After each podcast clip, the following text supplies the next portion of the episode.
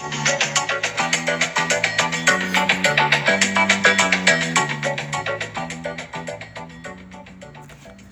い、おはようございます。AVG23.8km 前エチ森健でございます。えー、この番組は AVG め、えー、AVG23.8km 前エチという沖縄にある自転車サークルが自転車好きなすべての方にお送りする番組となっております。ということでですね、えー、今日もおはようございます。今日ですね、8月の30日月曜日が始まりました。皆さん昨日まで、えー、たくさん走りましたか？えー、今日からまた1週間頑張っていきましょう。ね、今日も晴れてますね。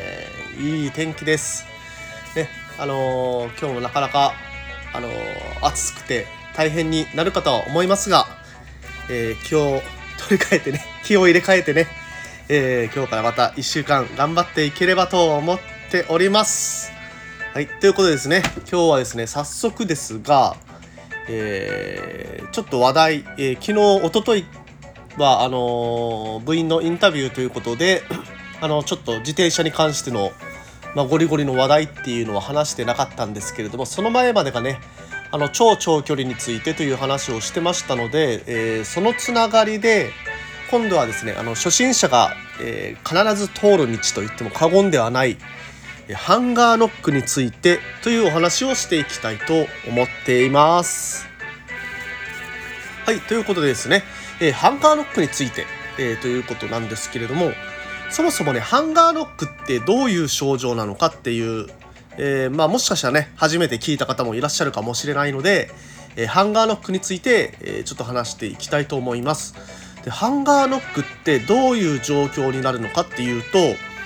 えっ、とですね自転車を普通に漕いでて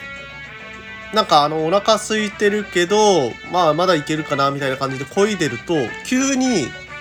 足が重くなって足が重くなって足が動かなくなって力が入らなくなって、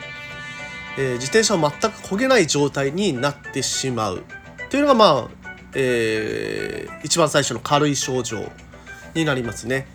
だから、あの、自転車漕いでて急に力入らなくなってなんか先に進めなくなったななんでなんだろうって思ったら大体この症状です。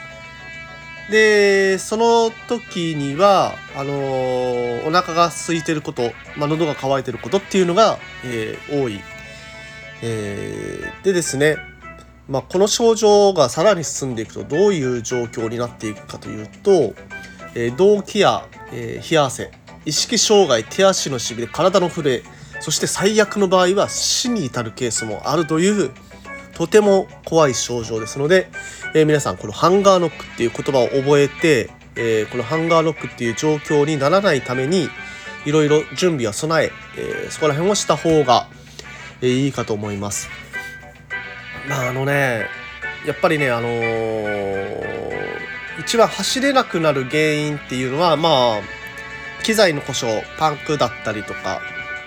えー、ありますけれどもその機材の故障以外で、まあ、落車機材の故障でハンガーノックっていうねこの3つが主な原因だと思いますね。逆に言えばあの機材の故障とかえー、あと、まあ、機材の故障だとか事故にな事故に遭わなければハンガーノックにならない限りは、まあ、ほとんどの場合はなんとか走れると思います、えー、足がつってもしばらくこう足をねこ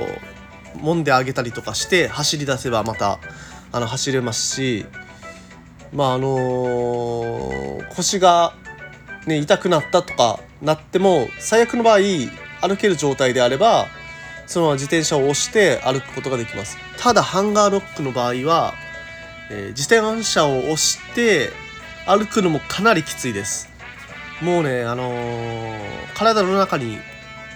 エネルギーが残ってない状態なんですよね。でこのエネルギーが残ってない状態っていうことをちょっと分解してしょう、えー、分解して、えー、話させていただきますと、えー、人間の体に蓄えられる糖質のカロリーねカロリーっていうのがですね皆さんあの食事でよくカロリーとか取られると思うんでなんですかねそのカロリーとか取られると思うんでっていう説がよろしくたもあれなんですけども最近はねよくあの食品の裏を見るとこれは何カロリー何キロカロリーですとかって書いてると思うんですけれども人間の体の中に蓄えられるカロリーっていうのは一般人で言うと大体1500キロカロリーっていうのが限界だと言われてます。アスリートとかだと、えー、筋肉量が多い。アスリートだと2000キロカロリーとか蓄えられる人もいるということなんですけどまあ大体皆さんの場合は、えー、1500キロカロリーが、えー、体の中に1回で蓄えられるカロリーだと考えていただいて間違いないかと思います。で、え、自転車の、え、消費するカロリーなんですよね。自転車でだいたい20キロぐらいの速度で走った場合えー、2時間ぐらい走ると1000キロカロリー消費することになります。じゃあもう3時間3時間連続で何も補給せずに走った場合、えー、もう1500キロカロリー近く、えー、消費してしまうということでこれはもうハンガーノック案件になります。はい。でえー、っとですね。じゃあ3時間に1回補給すればいいんじゃないかと。で3時間以内のライドであれば補給はしなくていいんじゃないかと思われる方はいると思うんですけれどもこれはね20キロの速度で走った場合っていうことですのでこれは30キロぐらいの速度になってくると、えー、また変わってきますしえーとですね巡航が30キロの場合はこれねあのー、計算するあのソフトがソフトというかねちょっと調べれば自転車でどれぐらいの強度で走って何時間走ったら何キロカロリー消費されますよっていうようなまあ、ネットのね、えー、自動ツールがありますのでそれで計算すると大体1時間で、えー、756キロカロリー、えー、30キロで走った場合は消費されますので、まあ、これはもう2時間でアウトですね。はい、ということでじゃあどういうふうにえーね、補給していけばいいかっていうとやっぱりね1時間に1回は休憩もしくは補給食こまめに取るように考えた方がいいかと思います。はい。まあ、ね、痩せるために乗ってるんだとか、なそう言われる方はいると思うんですけれども、家に帰りつけないってなるともう元子も、元も子もないですよね。まあ、ハンガーノックっていうのは、あのー、先ほど言ったように、あの、意識障害出たり、あともう最悪の場合死に至るケースっていうのがありますので、ね、健康のためにやってるんだったらハンガーロックにまずはならないようにある程度の補給は、えー、必要だということは頭の上に、えー、念頭に置いておいていただければと思います。はい、ではそのハンガーロックそもそもならないようにするにはどういうことに心がければいいのかということですよね。ですので、まあ、まず最初に1つ目、えー、ライド前にはご飯を食べていくようにするとまあ、そもそもあの体に蓄えられるカロリーが1500キロカロリーって言いましたけれども、まあ、夕方ぐらいから走り出した時にもうそれが500キロカロリーぐらいしか体に蓄えられてない状態で走り出した場合もう1時間も持たずにハンガーロックになってしまいます。それは避けるように、まあ、ライド前には、えー、ご飯を食べましょう。で、えー、次空腹になる前に補給をしてください。でハンガーノックになる原因っていうのは空腹になった後で補給しても遅いということが、あの大きな要因になってくることが多いです。えー、まず、あのから食べたものっていうのが消化されて糖として、えー、体の中に蓄えられるためには大体30分以上は必要って言われています。で30分の間で体の中にある糖を使い果たしてしまった場合はそのお腹が減ってきた時に食べたものっていうのは関係せずにもうハンガーロックになってしまうということが多くなります。ですので、まあ、お腹が空く前に食べる。まあ本当にあのー、20キロぐらい走ったら1回補給食食べようかとか、えー、そういうふうなルールも自分の中で作っておけばある程度そのハンガーロックというのは避けられるかと思います。でまあそのルールを作ったとはいえ補給食がなければ補給ができないので当然皆さんね補給食っていうのはどういったライドでもまあいつも走ってる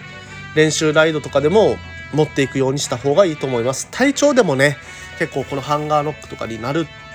えー、タイミングっていうのは変わってくるかと思いますので、えー、そういった補給食を持つ。